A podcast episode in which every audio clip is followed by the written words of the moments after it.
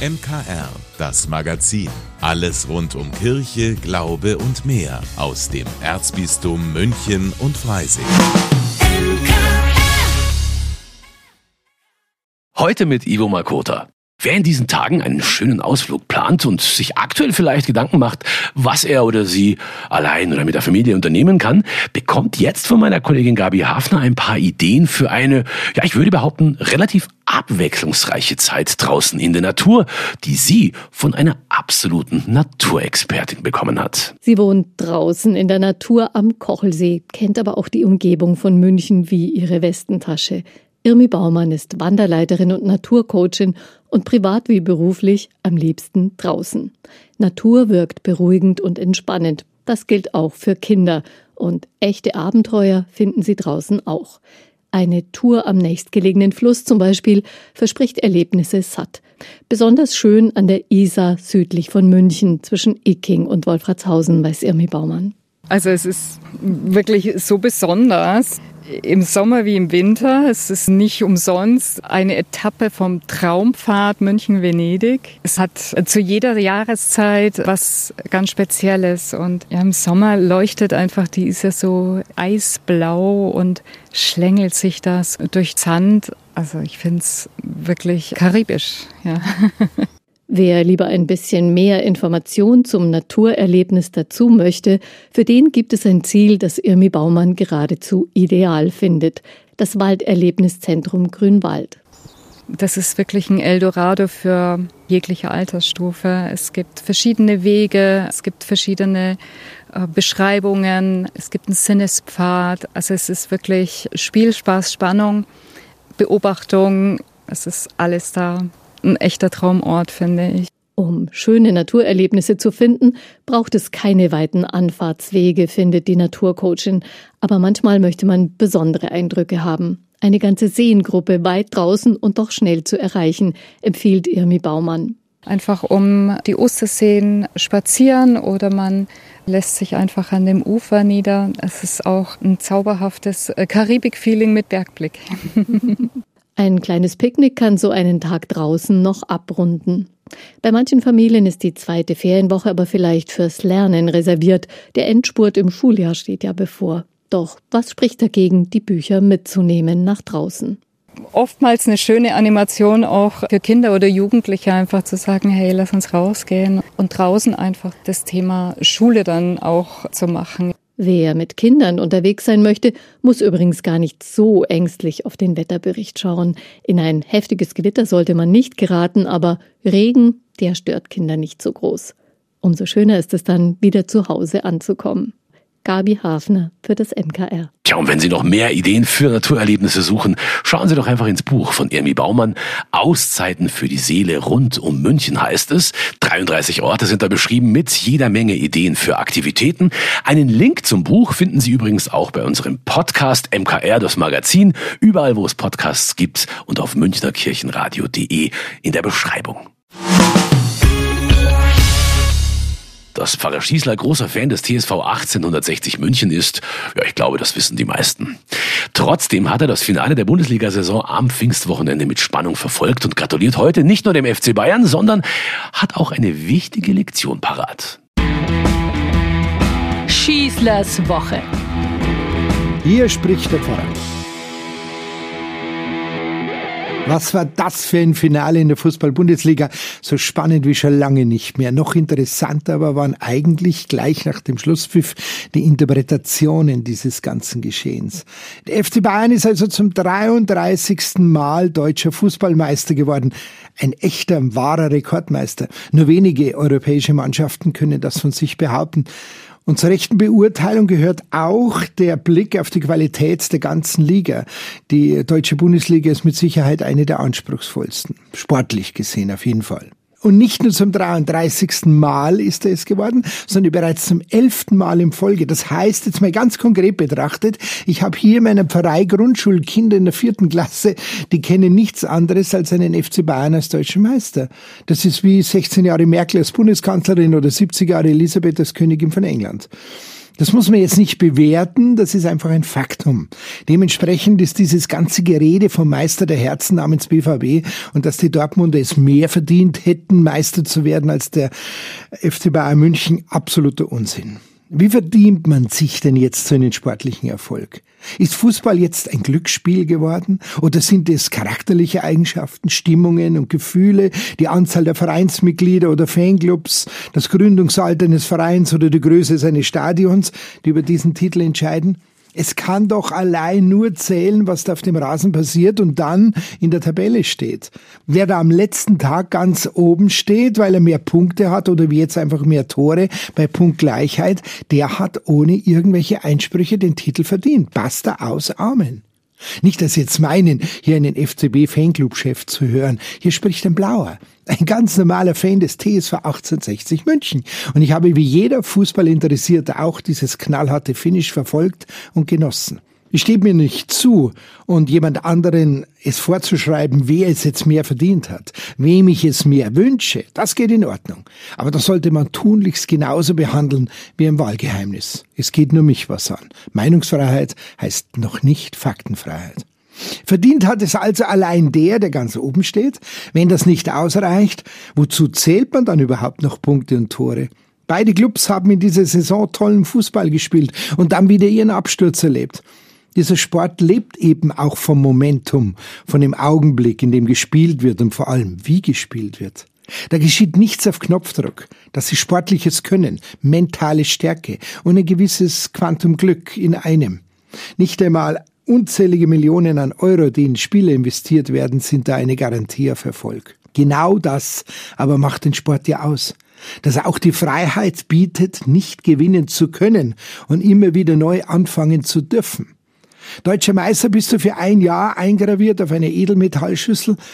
Damit du es wieder wirst, musst du morgen wieder anfangen damit. Zum Erfolg gehört aber auch mehr dazu, als nur ein solches Handwerk zu beherrschen und zu trainieren. Das Umfeld zählt ganz genauso.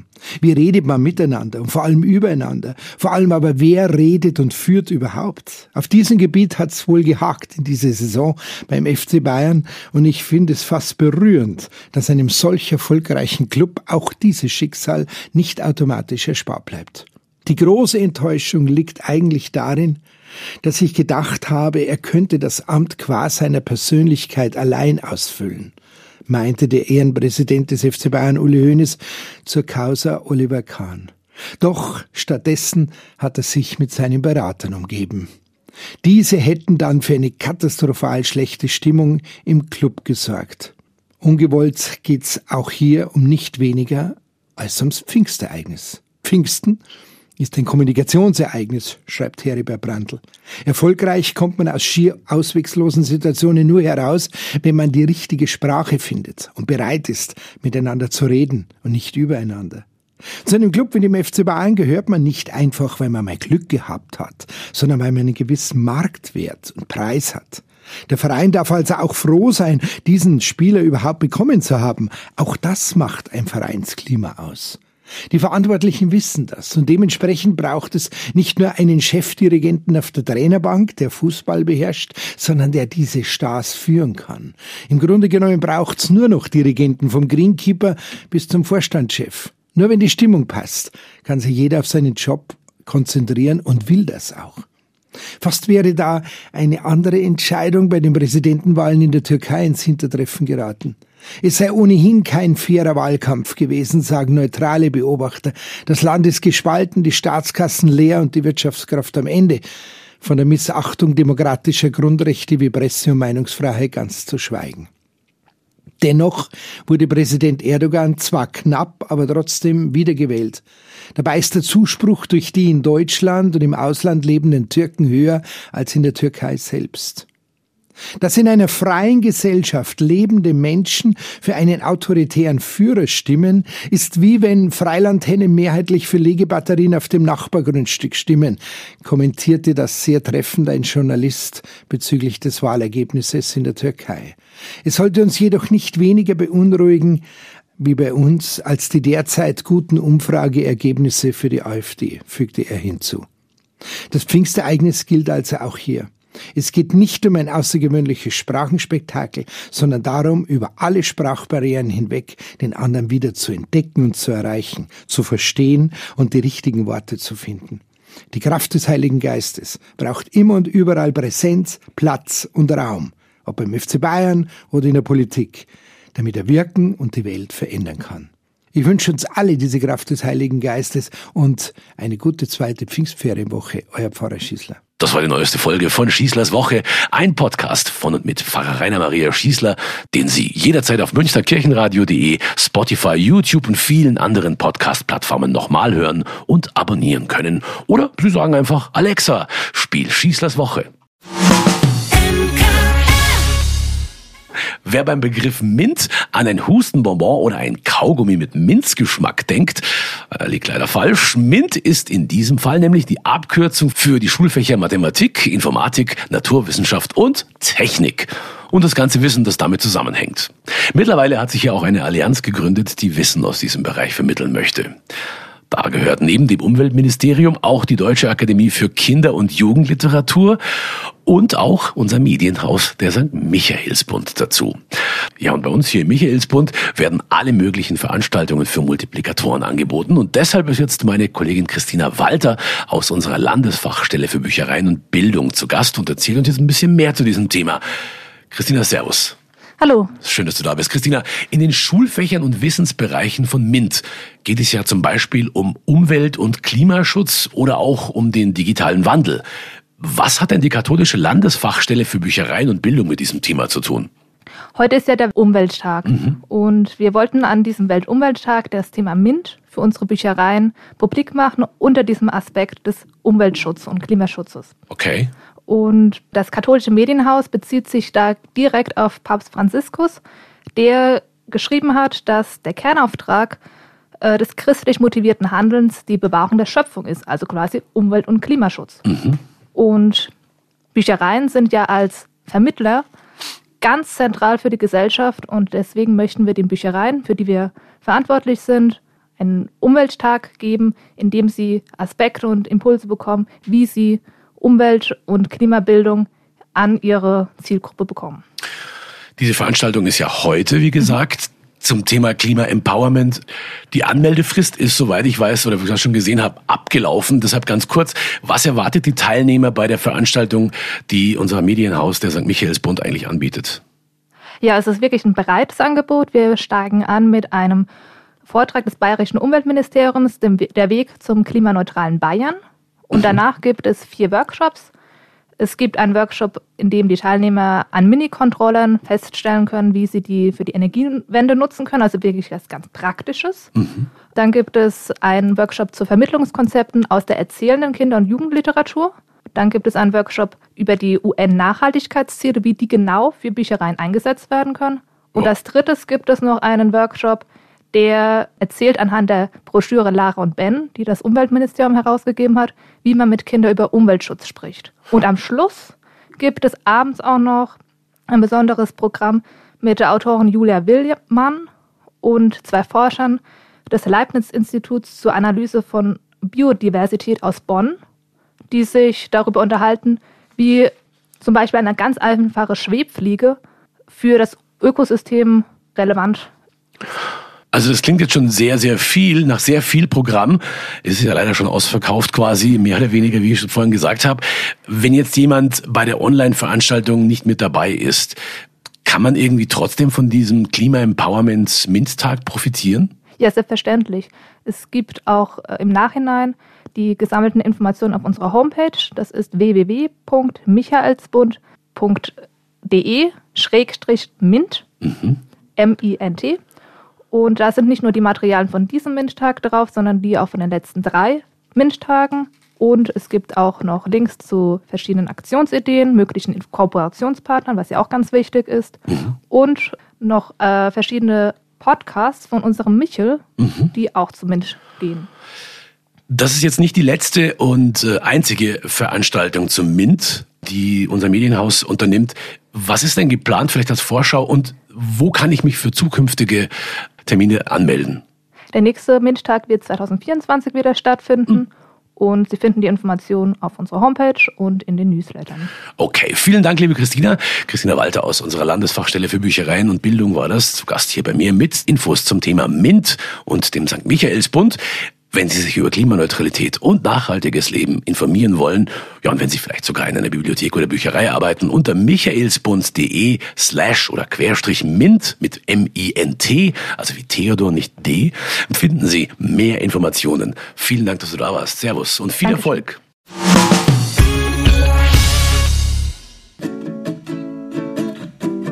Das Highlight der Woche.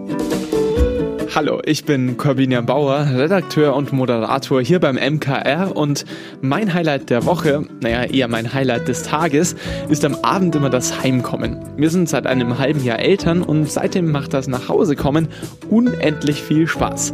Das liegt daran, dass mein Sohn immer richtig strahlt, wenn er mich sieht und sich richtig über meine Stimme freut. Und sind wir mal ehrlich, mit so einer Freude begrüßen einen nicht alle Menschen, die man täglich sieht. Aber das Heimkommen hat natürlich auch eine weniger schöne Seite, nämlich die, dass ich meinen Sohn eigentlich den ganzen Tag davor nie sehe. Arbeit halt. Nächste Woche beginnt aber endlich meine Elternzeit. Nur vier Wochen, aber endlich kann ich auch mal ganze Tage mit meiner Familie verbringen. Darauf freue ich mich jetzt schon seit Monaten und ich habe mir fest vorgenommen, die Zeit, die wir jetzt zu dritt haben, so richtig zu genießen. Klar, das klingt ein bisschen wie ein absehbarer Vorsatz und Sie werden sich vielleicht denken, ja klar muss er das genießen, warum nimmt er sich das vor? Naja, in vielen Fällen wünscht man sich ja lange etwas und wenn man es dann hat, dann lenkt einen immer etwas anderes ab oder man findet andere Gründe, warum man gerade unzufrieden ist. Ganz vermeiden werde ich das in meiner Elternzeit sicher auch nicht können, aber ich will es zumindest versuchen und wirklich bewusst die Zeit als Familie genießen.